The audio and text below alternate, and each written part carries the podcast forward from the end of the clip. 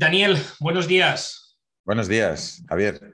Eh, bienvenido a un nuevo episodio de Imparables Podcasts. Eh, Daniel Martín es CEO de Despacho 3. Eh, corrígeme, por favor, Daniel, si, hay algo que, me deje en el, tintero. es una persona, bueno, claramente imparable, como ya, ya, ya iréis observando ¿no? durante, durante la entrevista. Y, bueno, con, un enfoque, desde luego, dentro de, del mundo en el que nos movemos, eh, muy interesante, ¿no? Y no, os quiero desvelar nada y, entramos, eh, entramos de lleno contigo, Daniel. Eh, ¿cómo, cómo, ayuda Daniel y, y, desde su empresa a profesionales y a empresas, bueno, pues a ser, digamos, más competitivos, ¿no, Daniel? Bueno, Javier, mm, buenos días. Antes de nada, gracias por, invitarme aquí a, tu show.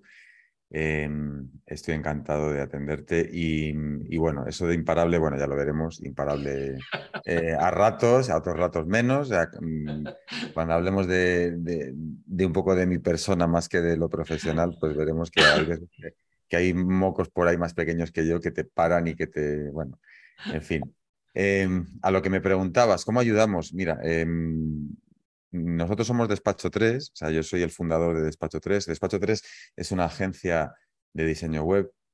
Posiblemente sea uno de los mercados más competidos ¿no? que hay hoy en día en la actualidad por el, por el intrusismo ¿no? que tenemos, porque cualquiera hoy en día se pone a hacer páginas web, porque es, es una, una, profesión que muchas veces ha minusvalorado, ¿no? o sea, se ha depreciado, ¿no? se ha hecho un commodity y entonces es, en este tipo de mercados es, difícil competir. ¿no? Entonces es cuando, cuando tienes una propuesta de valor eh, distinta, cuando haces algo distinto. Luego hablaré un poco también de, lo que hace Apple, de lo que hemos hecho nosotros, salvando las distancias, obviamente, de lo que es el, el mundo de una empresa gigante enorme como Apple, pero algo que ellos hacen, que nosotros hemos copiado, que todo el mundo debería copiar. Entonces, em, como te decía, nuestro, nuestro sector es tremendamente competido y nosotros ayudamos a las empresas y, profesionales em, a proyectar una imagen profesional ¿no? de, lo que es, de lo que es su negocio en Internet. Y esto lo hacemos construyendo una, una página web impecable. Impecable es la palabra ¿no? que, que intentamos intentamos cumplir. Una página web impecable que proyecte esa imagen de profesionalidad eh, en la mente de sus potenciales clientes. Eh, ¿Y por qué lo hacemos de forma diferente? ¿no? Por, eh, nuestro servicio en qué se diferencia del resto, en que nosotros hacemos algo que, que como te decía, Apple hace, que es el tema de la diferenciación.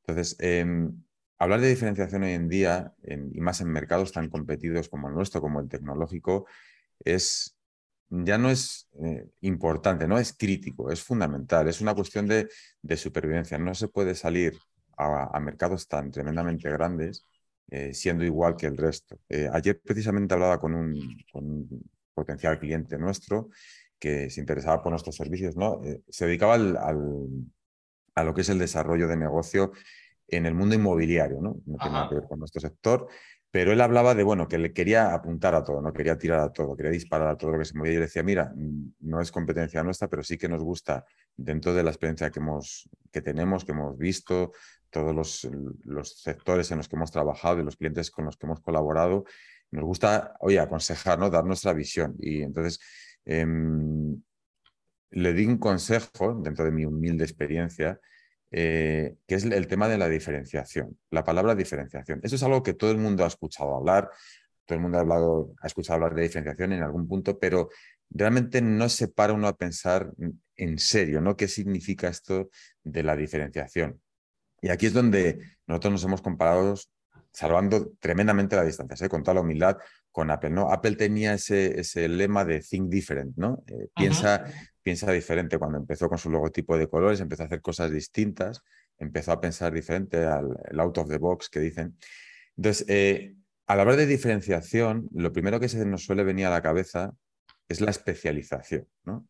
Es, una forma de diferenciarse, especializarte. Por ejemplo, nosotros nos podemos haber especializado eh, sectorialmente, es decir, solo hacemos páginas diseño web para abogados o solo hacemos diseño web para empresas inmobiliarias o para un tipo de empresas de sector. Pero no es nosotros, eso, eso es lo, esa es una línea directa a la diferenciación, pero nosotros no es lo que hemos hecho. Ojo, es un objetivo tremendamente eh, eh, potente. ¿Por qué? Porque al diferenciarte, eh, al especializarte, lo que haces es tener una mayor capacidad de tracción, de atracción para, para, el sector en el que te mueves. Se tiende a pensar que especializarte es, es estrechar el, el, mercado, ¿no? Y es cierto, eh, cuando tú te especializas, ya no apuntas a todo, eh, apuntas a una línea directa. Pero eh, cuando no te especializas, cuando eres generalista y eres pequeño, hablo de ser pequeños como nosotros, no, no hablo de empresas grandes. Cuando una empresa es grande, obviamente tiene que apuntar a, la mayor parte del sector, pero cuando uno es pequeño, y, es generalista, pues es como salir a cazar con una escopeta de perdigones, ¿no? Y ir a por ballenas con escopetas de perdigones, cuando todo lo contrario, cuando tú te especializas, lo que haces es salir con una escopeta con, con mira láser, ¿no? Con un rayo láser a cazar eh, perdices. Y eso es un poco de lo que se trata. Entonces, eh, o dicho de otra forma también, ¿no? Cuando te rompes, eres deportista, te has roto el menisco, ¿quién quieres que te, que te atienda? ¿El médico de cabecera o el traumatólogo especializado exclusivamente en roturas de menisco.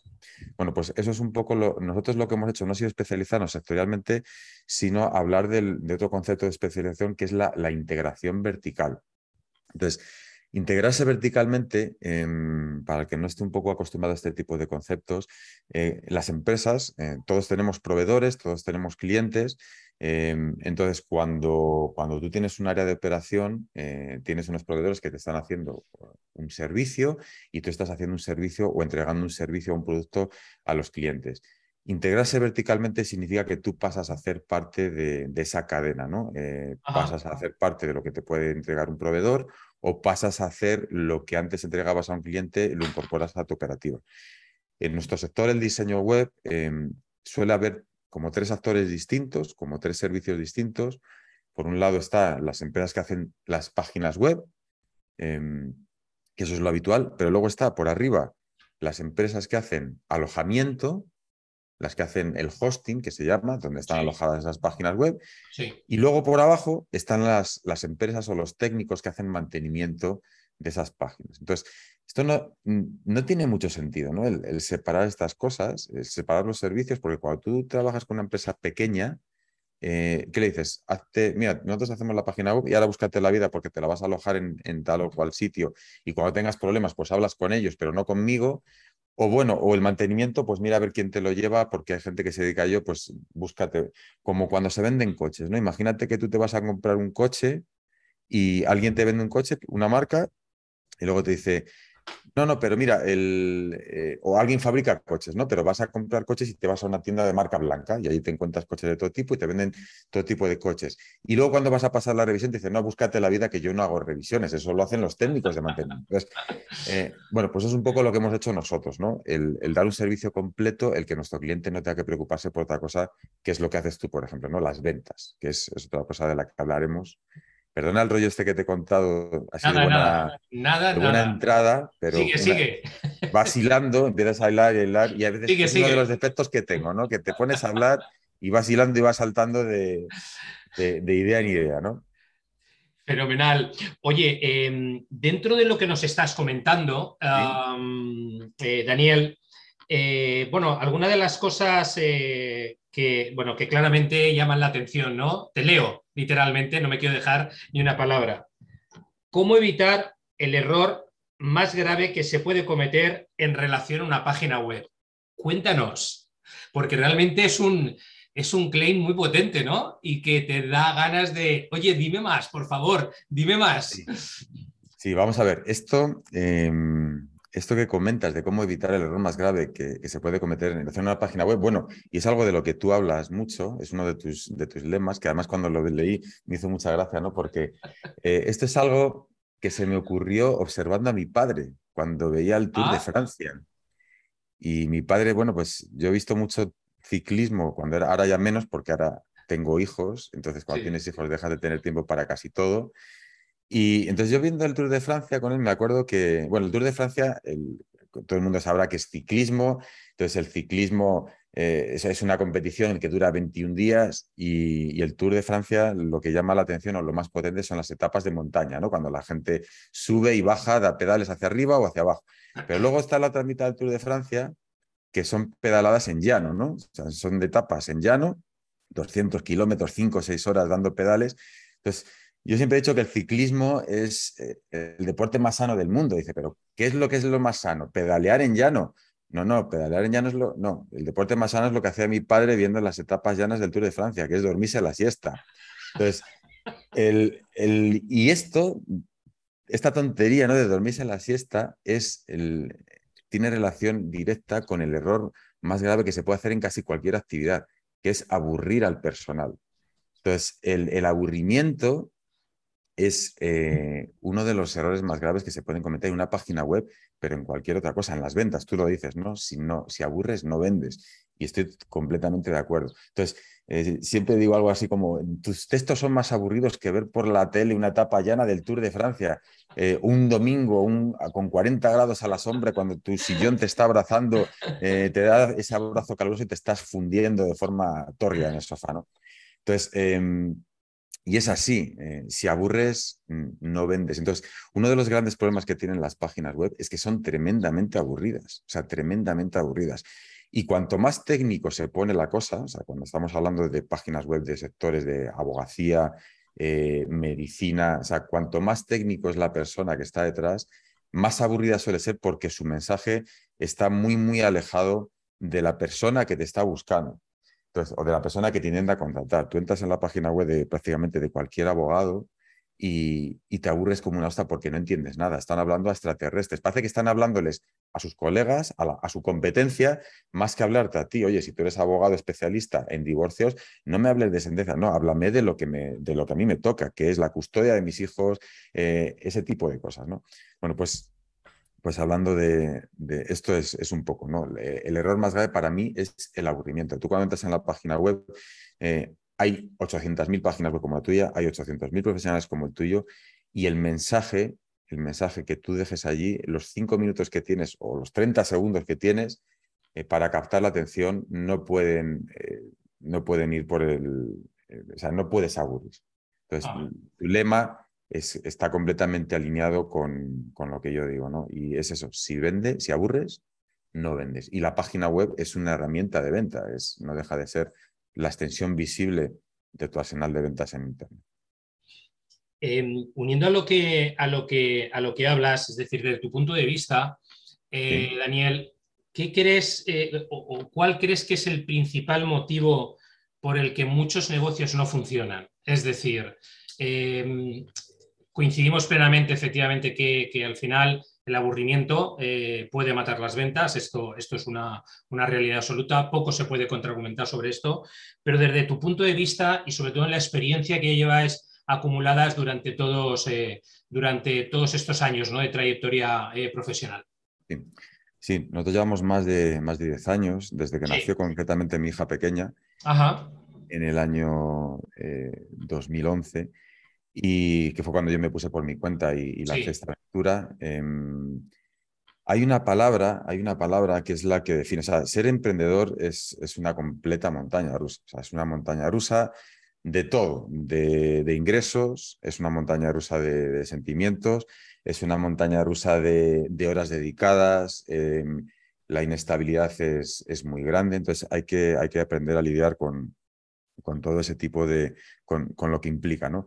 Pues, pero bueno, para, eh, para responderte a esta pregunta, eh, voy a contarte una pequeña historia, ¿no? De, una historia de superación que a mí me amar, vamos, es, si alguien que está escuchando esto es de lágrima fácil, pues es posible que se le caiga alguna lágrima. no lo digo por decir, es porque es de la, la, historia de superación posiblemente más dura y más bonita que yo, que yo he leído. ¿no? Eh, por allá por los años 60 había un, chico que nació con, con, parálisis cerebral. ¿no? Tuvo un colapso de cordón, al nacer el cordón se le enrolló en, el, cuello, tuvo falta de riego sanguíneo y, y, bueno, pues nació con una, una parálisis cerebral y, el, pronóstico de este chico pues era estado vegetativo para el resto de sus días, ¿no? Entonces, eh, bueno, pues sus padres le apuntaron al colegio, bueno, pues para que estuviera, para hiciera una vida dentro de lo normal, entre comillas, ¿no? Porque era imposible llevar una vida normal. Entonces, hubo un momento cuando tenía más o menos, cuando era adolescente, en, su colegio organizar una carrera benéfica para recaudar fondos para no sé qué historia. Y entonces em, este chico pues iba en silla de ruedas porque no podía mover absolutamente ninguna parte de, de su cuerpo. Y su padre cogió una, la silla de ruedas y se apuntó a la carrera y empujó de este chico, ¿no? Empujó de este chico y, entonces el, chaval cuando llegó a la meta de la carrera, llegaron los últimos, por supuestísimo, em, le dijo, papá, mira, cuando eh, esto que hemos hecho hoy, cuando hemos corrido, no me he sentido una persona minusválida. Esta es la historia de, una familia, se llama Hoyt, que son, son americanos, eh, saltaron a la fama mundial, eh, lo llamaron el equipo Hoyt, eh, el equipo Hoyt es, es, este, es, este, padre ¿no? con su hijo que llegaron a correr, o sea, corrieron cientos de carreras, o sea, cientos de carreras. Llegaron a correr Ironman, eh, para los que no estén un poco puestos en, en, lo que es un Ironman. Un Ironman es una de las carreras más duras del mundo, ¿no? Son, es, es, es un tres en unos, es, es, una carrera, o sea, es una competición en la que se corre, se nada y se rueda en bici se nadan cuatro kilómetros, se, hacen en bicicleta 180 kilómetros y se corre una maratón completa. Entonces, eh, imaginaros, imagínate, Javier, cuando, cuando un padre tiene que tirar de su hijo tetrapléjico, eh, cuando, cuando corre, bueno, cuando corre empuja una sillita, va corriendo con la silla de ruedas y la va empujando durante una maratón completa. Cuando nada, eh, se engancha al, cuello, tira de una balsa en la que su hijo va flotando y este hombre va una balsa por el mar. Eh, y cuando va en bicicleta le llevan una cesta delante eh, durante 180 kilómetros. Es una auténtica barbaridad. Entonces, cuando, cuando lees este tipo de cosas eh, y, tú alguna, en algún momento de tu vida te has, pensado que has sufrido algo o que te has esforzado en algo, dices, joder, ni, me, ni he sufrido una mierda, ni me he esforzado ni la, ni la milésima parte que hay gente que se esfuerza. Entonces, em, la palabra, la palabra para mí es la motivación. Entonces, ¿por qué los negocios no, no funcionan? Muchos negocios no funcionan, o la mayoría, por pura motivación. Es decir, eh, te has parado a pensar, pero, y cuando digo pararte a pensar, me refiero profundamente, en, en profundidad, de manera profunda. Te has parado a pensar cuál es la motivación que te ha llevado a emprender. Porque si la motivación, por ejemplo, es el dinero, es el dinero, lo tienes crudo, o sea, duras dos telediarios.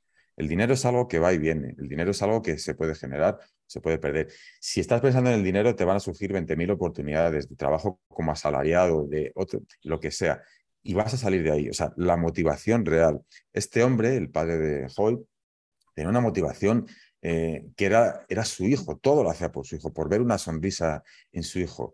Eh, y esa era la gasolina ¿no? que, alimentaba, que alimentaba ese motor. Entonces, eh, siempre digo lo mismo, cuando emprendes o tu motivación es mm, realmente profunda, o sea, lo que haces realmente te llena eh, o no tienes nada que hacer, pero no vas a durar ni, dos telediarios.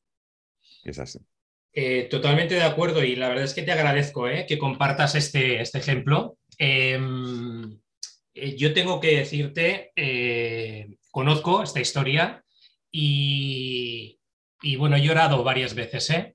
Tremendo.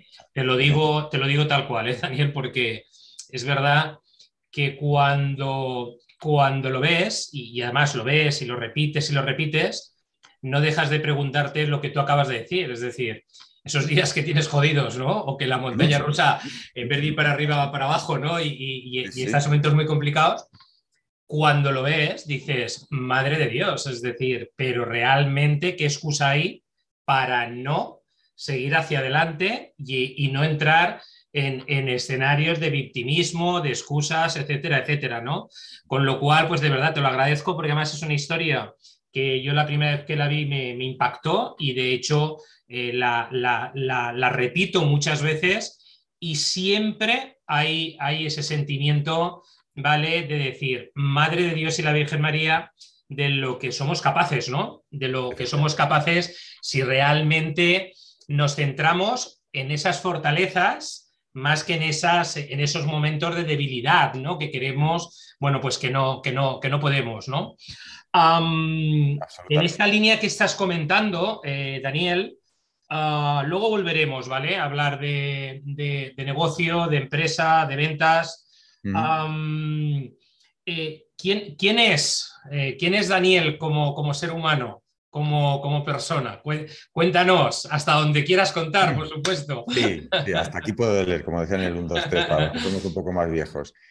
Eh, bueno, como te decía, lo, primero, lo primero y ya no decía, decir único, pero bueno, casi lo único que soy últimamente es padre, ¿no? Desde que tienes hijos, cuando tienes hijos, tú que también tienes, sí. te das cuenta como todo pasa a un segundo plano, pero segundo, bueno, ya no digo segundo plano. O sea, todo lo que tú creías que tenía algo de prioridad en tu vida, deja de tenerlo, pero ya no por, ya no por ti, ¿no? sino porque la vida, o sea, el, tener un hijo es un evento que te aplasta absolutamente, tu persona desaparece, tu mujer parece que también se olvida de ti, mmm, ves el foco, todo lo que antes foco lo tenías en la cara, ¿no? Ese calorcito que da el foco, ese yo, yo, yo, yo, todo gira en torno a ti, o sea, de repente el mundo, el foco ha girado hacia otro sitio, eres la persona más invisible, entonces todo gira en torno a, a tus hijos. ¿no? Yo tengo dos hijos, eh, ya entrando en una edad además interesante, un poco más pequeños que, que la tuya, ¿no? Me dijiste. Eh, los míos van a entrar en la pubertad ahora, con lo cual estamos ahí. Eso me lleva a quién, quién soy también, pues soy una persona cabreada, soy una persona gruñona, me paso el día de mala hostia, con, ¿por qué? Pues por, con todo, porque tienes un hijo, mm, pues en cuanto le mires, pues te vas a cabrear por algo, porque no se ha peinado, porque no se ha duchado, porque el perro huele mejor que él. Eh, bueno, pues, pues por cosas de la vida, ¿no? Entonces tengo pues prepárate, prepárate, eh, si me permite. Lo que llega. prepárate que ahora lo que viene, ¿vale? No sé si es una montaña rusa, ¿vale? Pues, pues todo para abajo. Vamos, vamos, vamos, vamos. Pero bueno, al final son etapas, ¿no? Pero, pero tiene su tela, efectivamente, como estás comentando. Pues mi, mujer me dice, dice, es que siempre estás gruñendo, pero no sé, digo, es que, mira, tengo una amiga que tiene, se dedica al tema del community management, ¿no? Se dedica a tener, lleva las redes sociales de empresas y está siempre con estos mensajes buenistas, ¿no? de, de buen rollo, de, de, felicidad, digo, pero es que es insoportable. Digo, es que yo no, digo, yo no puedo sentirme así, o sea, es que tengo derecho a, estar de mala hostia de vez en cuando, ¿no? Es que las personas no podemos vivir en ese estado de, porque además eso genera mucha frustración. El ver esos mensajes continuamente buenistas, dices, es que yo no me siento así. Entonces, algo, algo, no, algo falla en mí, ¿no? Algo falla en mi interior, porque no me siento ni feliz todo el día, ni contento, ni, no, me, me dan ganas de pegarle como algunos mm, puñetazos a la eh, hay algo que me hizo mucha gracia una vez que decía algo así como, la felicidad es lo que te pasa entre putada y putada. Y es que es la, es la verdad, o sea, la felicidad es, bueno, es un pequeño intervalo de tiempo entre dos eventos menos agradables, ¿no? A veces las putadas son más, y ahí está la, resiliencia y, bueno, y hablar de monstruos como Rafa Nadal, hilando un poco con lo que hablábamos antes, de gente que, bueno, que, puede con todo. Entonces, em, ¿Y qué más? Hablando de temas personales, ¿qué más? Pues, pues soy un tipo lanzado, me gusta todo lo que sea el, deporte de aventura y a lo mejor supongo que los que hacemos, eh, lo que hemos emprendido de alguna forma, en mayor o menor medida, aventuras más grandes, más pequeñas, a lo mejor tenemos todos un poco este perfil, ¿no? De lanzarse, de... A mí todo lo que genera adrenalina, te ponga los pelos de punta, te ponga boca abajo, boca arriba, es algo que prácticamente seguro que he hecho, paracaidismo, rafting, puenting, eh, goming, caballos, lo, o sea, cualquier cosa que se te pueda es posible que lo haya hecho. Y, bueno, con los años también te vas calmando un poco, vas, eh, vas bajando ese nivel de adrenalina, pero bueno, siempre, siempre queda ahí.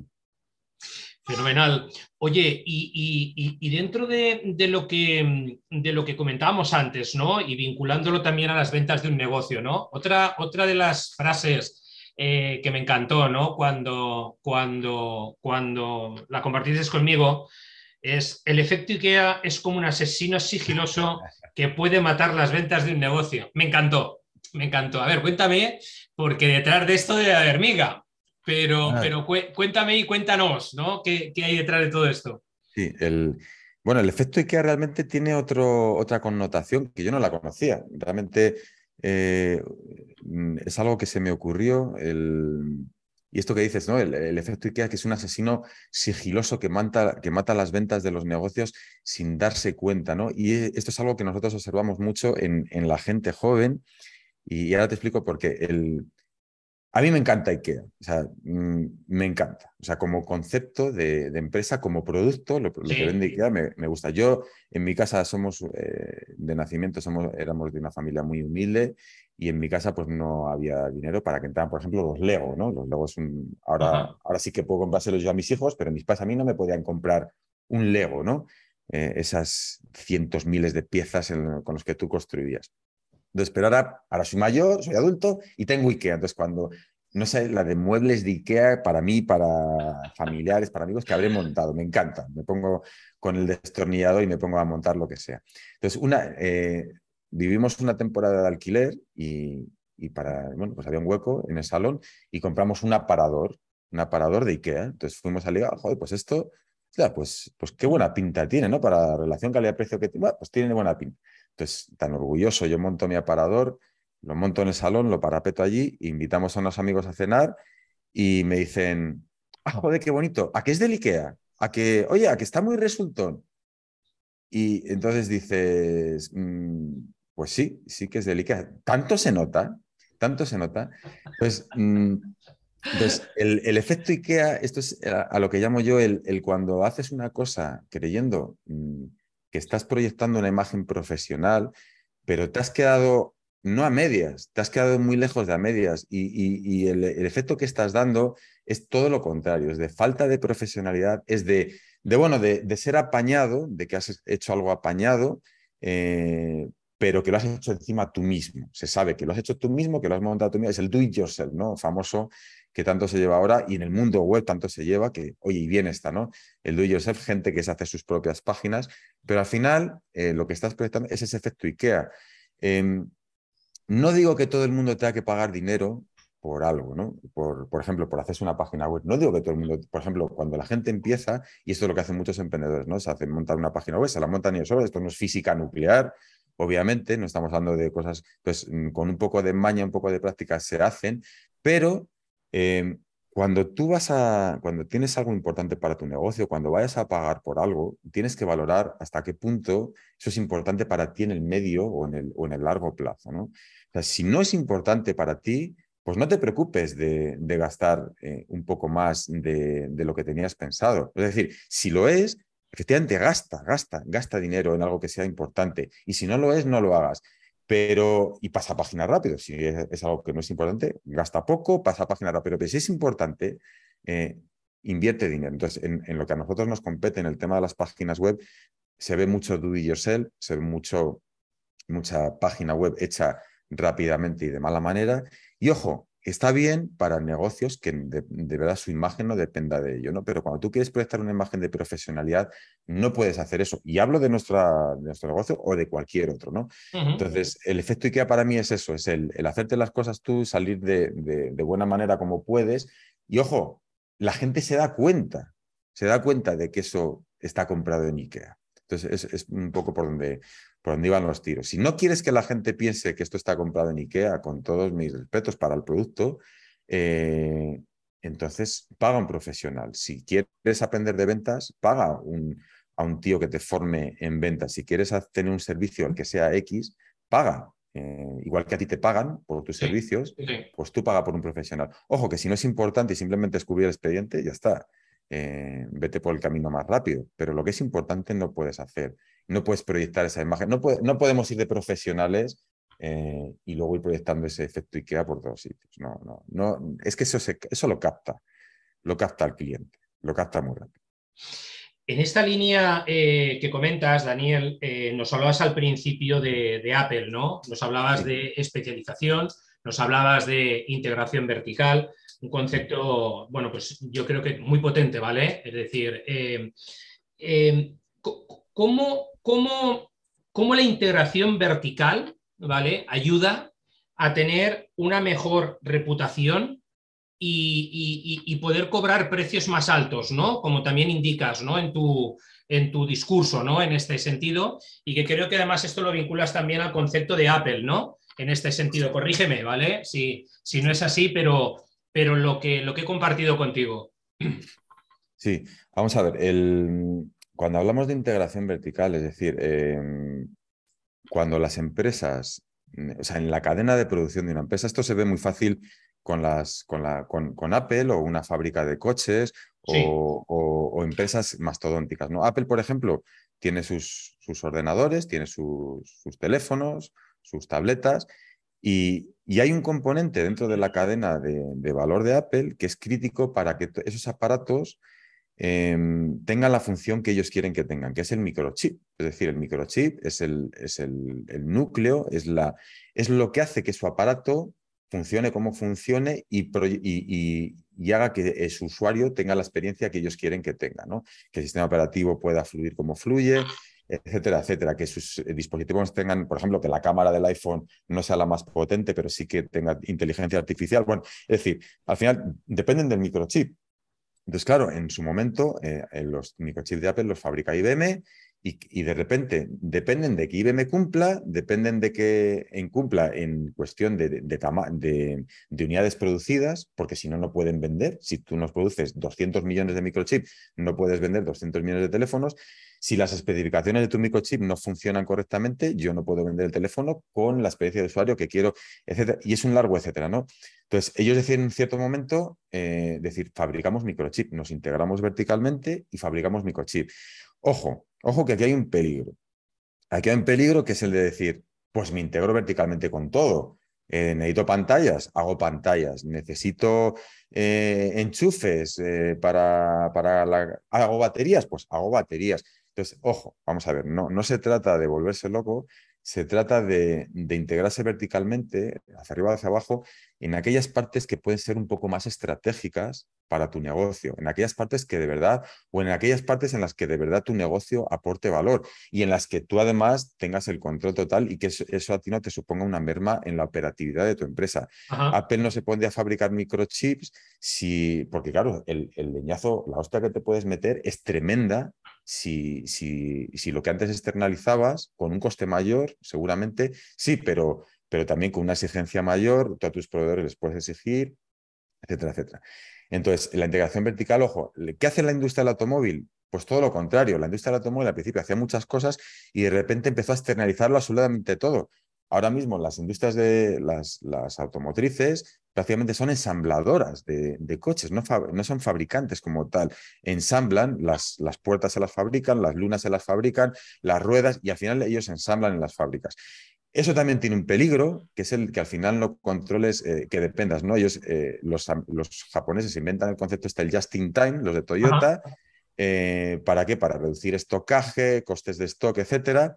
Y al final tienes un peligro, que es que en el momento que un componente te falla, ahora con, lo hemos visto con el COVID, el momento que un componente falla, hay una, las, las, placas de silicio, los, los chips de silicio no, no, llegan a los sitios, tu industria se para por un pequeño componente, tienes fábricas paradas eh, porque, porque dependes de terceros. La industria de la moda, lo mismo. ¿Qué pasa ahora con, con todo el tema de la crisis, con Rusia y demás?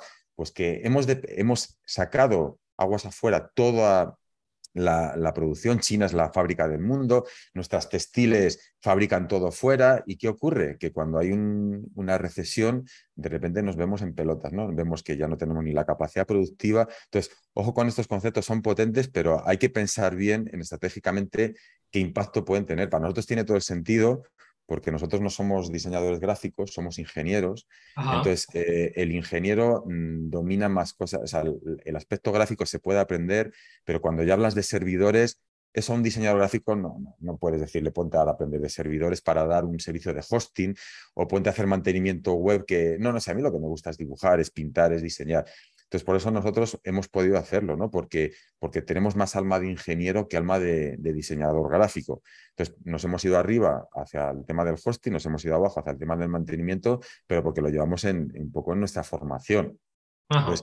Eh, y por eso la mayoría de empresas no funcionan así, porque no es lo mismo dibujar eh, o diseñar que, que, ponerse a meterse en las tripas de servidores o de mantenimiento técnico, que es un, coñazo, ¿no? Para, para, gente que es más creativa, eso lo matas, ¿no? Lo hundes en, en, la miseria. Entonces, nuestro enfoque solo lo suelen tener las empresas muy grandes porque tienen diferentes perfiles, perfiles, departamentos, cada uno dedicado a lo suyo. Entonces, ojo con la integración vertical, eh, porque, porque es, es, potente, pero ojo, si se hace mal, mm, te cargas, te cargas tu operatividad y la vas a sufrir. Daniel, qué interesante todo lo que comentas. Te voy a cambiar de tercio, ¿vale? estamos eh, ya prácticamente en la renta final. ¿Cuál es la mentalidad ¿no? que, Daniel eh, eh, aporta en su día a día? Porque se habla mucho, como sabes, Daniel, de esa mentalidad bueno, de, de crecimiento o mentalidad fija y dentro de que, bueno, cuando uno emprende dentro de esa montaña rusa y dentro de todas las situaciones que te encuentras, parece ser que esa mentalidad de crecimiento tiene que estar presente todos los días, ¿no? Pero, pero yo quiero saber, es decir, Daniel, ¿qué, hace, ¿no? ¿Qué hábitos tiene? ¿Qué hábitos aplica en el día a día? Y, qué mentalidad aplica en la gestión de los proyectos con sus clientes que le hace ser eh, quien es ¿no? en, estos, en estos momentos. Pues mira, esto de la mentalidad de crecimiento o mentalidad fija es, es un concepto que yo no conocía em, hasta hace relativamente poco, pero de lo que he hablado con alguien hace más de 20 años.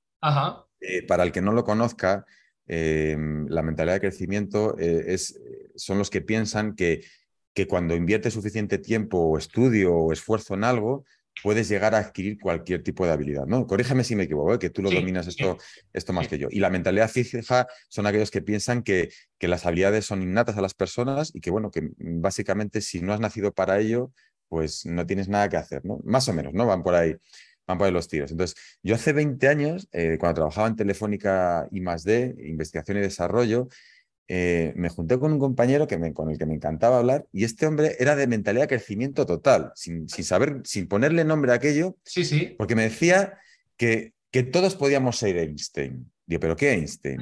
Dice, sí, sí, Albert Einstein. Digo, ¿pero qué, qué coño me estás contando?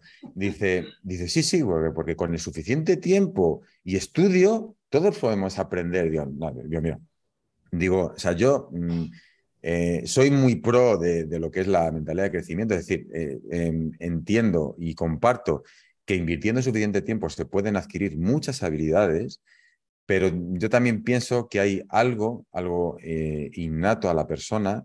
Em, hay gente que tiene habilidades naturales para la venta, para el diseño, para el tenis, que por tú por muchos pelotazos que le des a la bola es imposible, porque todos serían Rafa Nadal o todos serían Djokovic o, o del que seas, ¿no? Entonces, Da igual los pelotazos que le dé y luego está esto de las 10.000 horas, ¿no? Si tú haces eh, esto que se suele decir, ¿no? Si estás 10.000 horas haciendo algo, es, es, la marca que se ponen los americanos para decir que eres experto en algo, ¿no?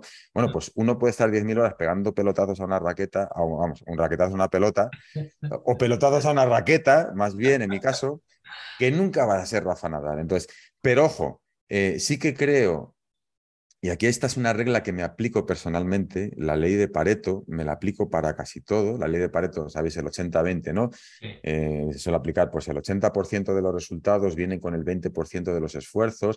Bueno, pues aplícalo para lo que quieras, 80-20, 70-30, 90-10, y a mí me sirve para todo. Y me sirve para que si yo me esfuerzo en aprender algo, es cierto, no voy a llegar a ser como ese 10% o 20% eh, excepcional en algo pero también sé que voy a ser mejor que el 80% que no se ha esforzado en hacerlo. Entonces, todos tenemos unas habilidades innatas, pero todos nos podemos aprender cosas. Por ejemplo, yo ahora estoy muy, muy centrado en lo que es la parte de ventas, ¿no? En tu área.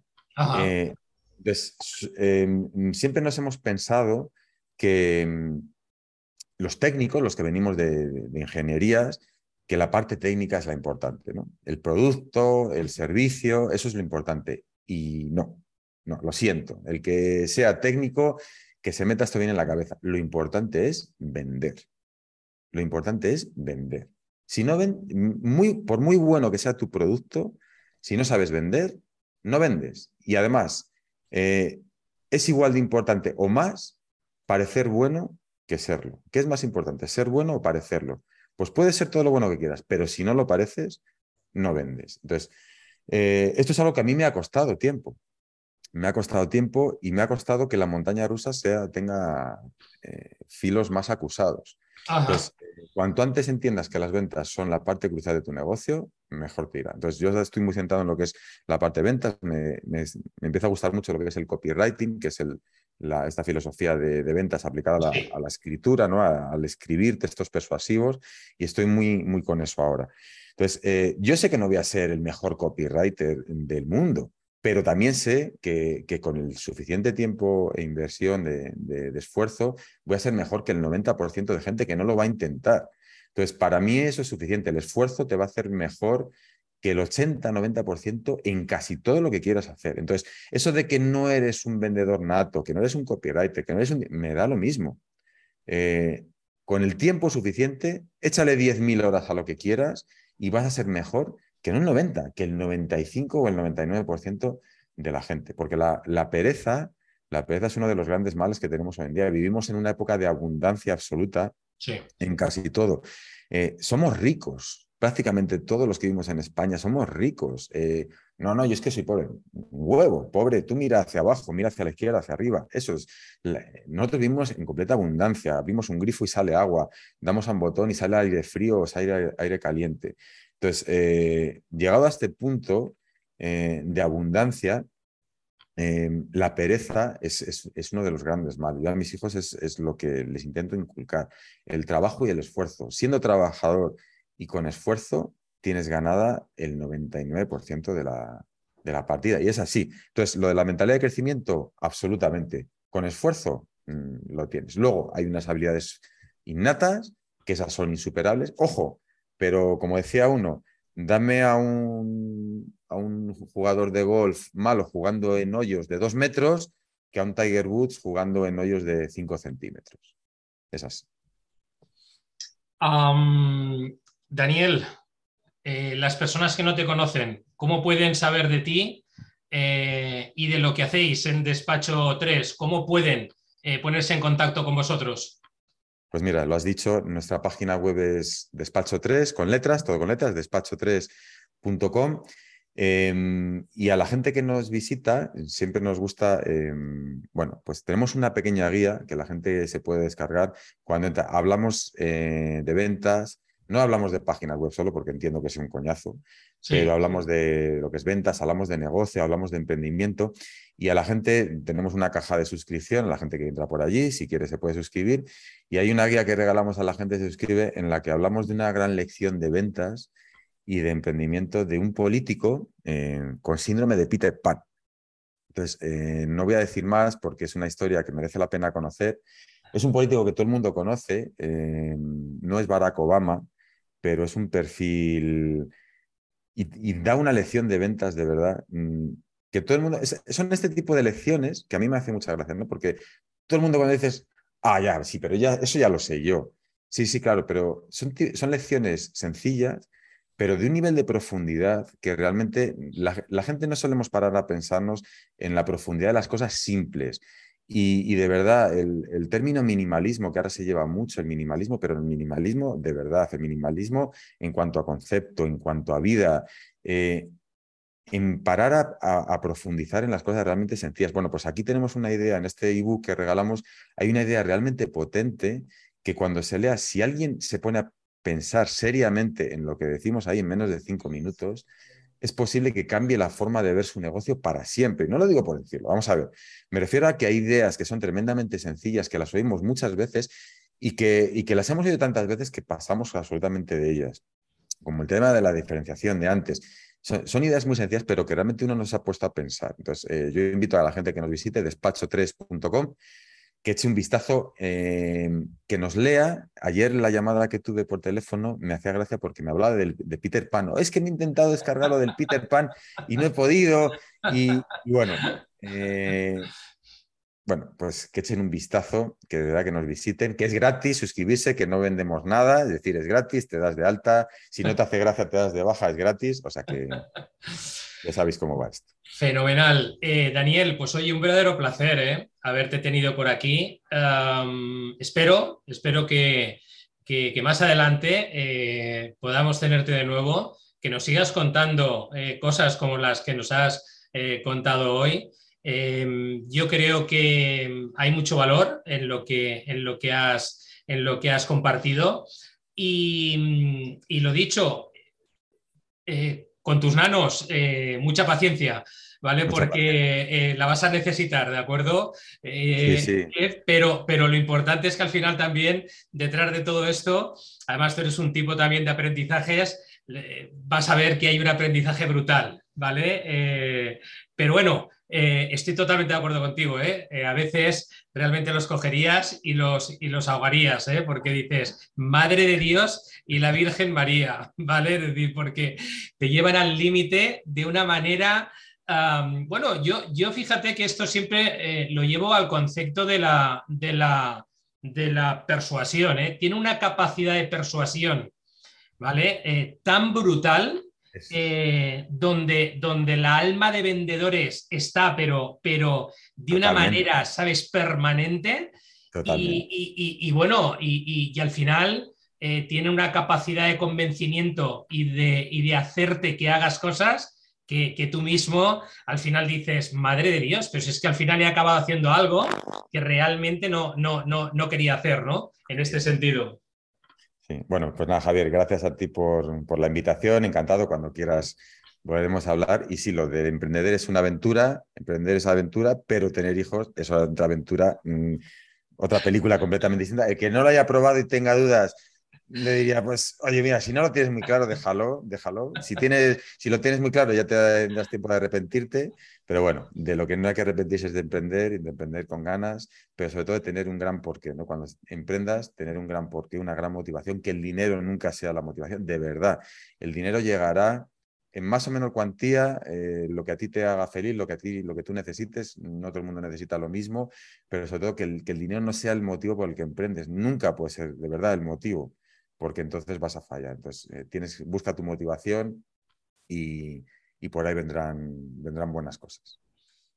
Daniel, lo dicho, un placer haberte tenido eh, en este episodio, en este nuevo episodio de Imparables eh, Podcast. Yo me reitero en lo que te he dicho al principio, que eres, creo que eres un tipo imparable y bueno, ah, eh, todavía te queda eh, mucho, mucho camino por recorrer, ¿eh? mucho camino por recorrer a todos, ¿no? de verdad, enhorabuena por lo que, por lo que estás, lo que estáis haciendo y, lo dicho, espero que, podamos vernos muy, muy pronto de nuevo. Un abrazo, cuídate. Pues, un fuerte abrazo desde Castilla.